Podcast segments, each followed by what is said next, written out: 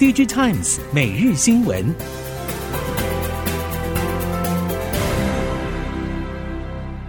听众朋友们好，欢迎收听 DigiTimes 每日新闻，我是翁方月，现在为您提供今天的科技产业新闻重点。首先带您关心。受惠近年全球各产业供应链重塑，各国政府加大当地半导体产业战略布局等环境，带动无尘室机电工程整合大厂盛辉以及制成供应系统厂鹏毅接单需求畅旺。盛辉近年不断提升施作工法技术，培育专业人才以及生产自动化能力。盛辉旗下鹏益则是深耕水、气体与化学品供应系统设备领域，积极扩大湿制程设备业务接单，以跨足制程领域版图，同时也力扩台湾和中国业务的接单表现。展望未来，盛辉总经理赖明坤表示，将持续落实重要业务发展策略，同步优化业务接单结构，助力整体营运动能持续提升。此外，盛辉旗下子公司盛辉系统集成集团申请在中国上市案，已经在七月获得审议通过。如果顺利完成上市，将有助于加速扩张中国及国际业务。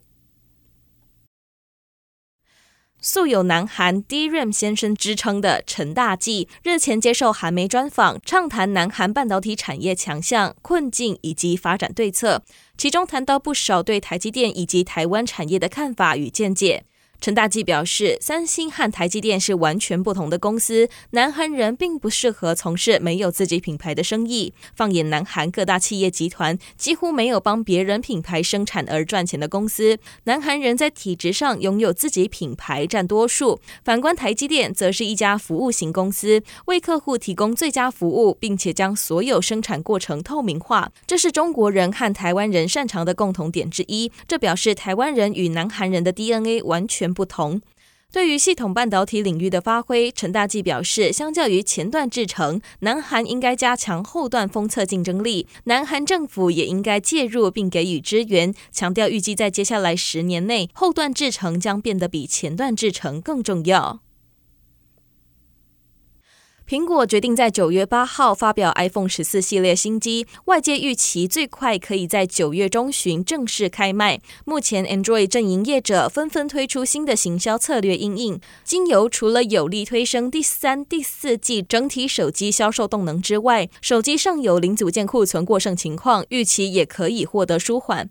因应苹果新机上市，Android 阵营都有新对应策略出现。其中，三星电子先行发表 Galaxy Z Fold 4和 Flip 4等折叠新机，在三十号后开始交货。而 Sony Mobile 也宣布，将于九月一号发表 Xperia 系列新品，并且近期针对旗下特定机种也有促销动作出现，也有利于拉抬 Sony 整体手机销售量能。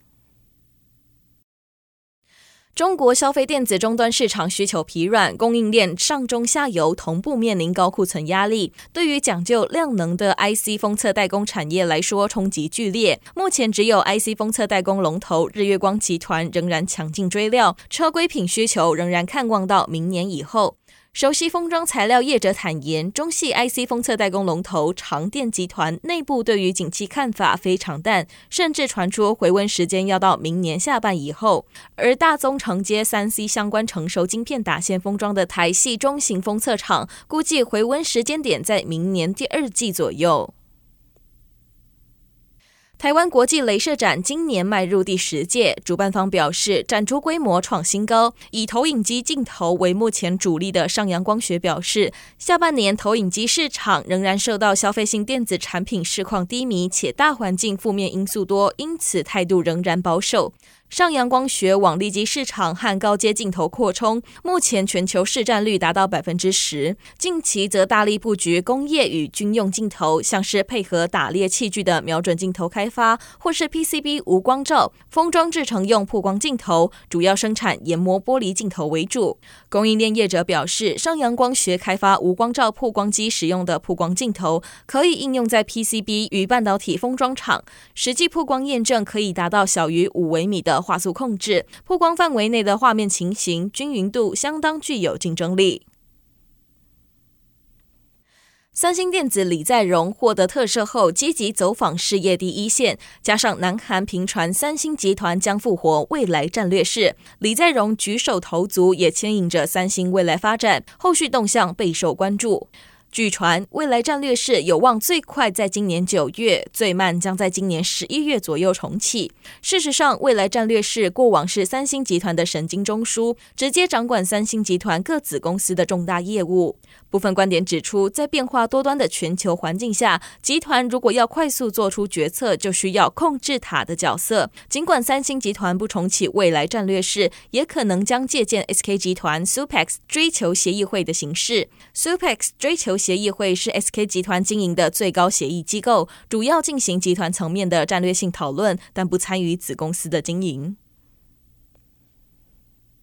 印尼政府在加里曼丹岛东北部的北加里曼丹省规划了全球最大的绿色工业区。根据印尼国家通讯社报道，印尼总统佐科威在今年八月十六号的国情咨文中，对于印尼将可以随着北加里曼丹省绿色工业区的发展，成为具有全球竞争力的绿色产品生产国，表达了高度信心。佐科威表示，继续追求自然资源的下游发展和工业化，才可以有利于国家经济。除此之外，印尼政府也将投入更多心力在干净能源的优化和绿色经济的发展。佐科威指出，透过太阳热、地热、风力、波浪、生质能源等方式产生的干净能源，可以进一步推动低碳排产品制造的工业化。同时，热带雨林和红树林的育苗和复育作业，以及海洋生态栖息地的保育工作也会继续进行。未来有机会成为一大可累积与储存温室气体的天然碳汇。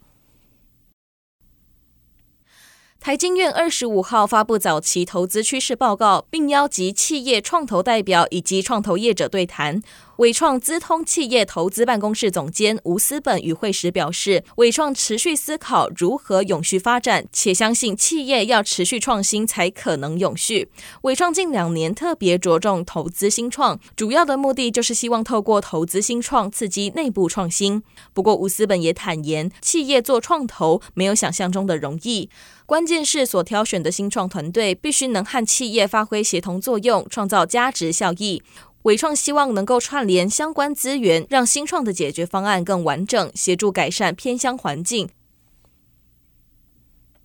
台湾西门子数位工业回归台北自动化实体展出，今年特别针对三大不同生产制程需求面向，带来更全面的解决方案。此外，更联手钢锯机械、如意再次签订合作备忘录，呈现虚实整合技术如何从鞋业前端迈向节能减碳。因应市场快速变迁，台湾西门子数位工业观察产业对于提升产线灵活度和极大化生产效能与自安防护等层面的需求提高。今年自动化展中，西门子也特别针对三大主题，包括产线透明度与速度、生产适应力与弹性，以及生产可用性与延展性等面向，展出系列解决方案。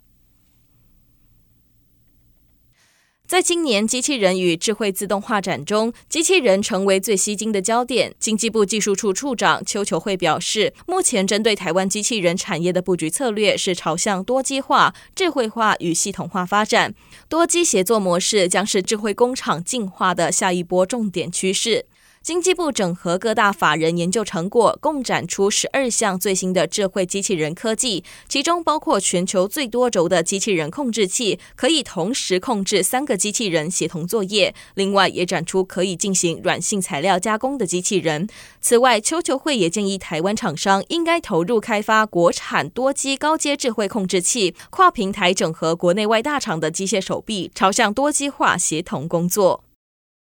以上新闻由《DigiTimes 电子时报》提供，翁方月编辑播报。谢谢您的收听。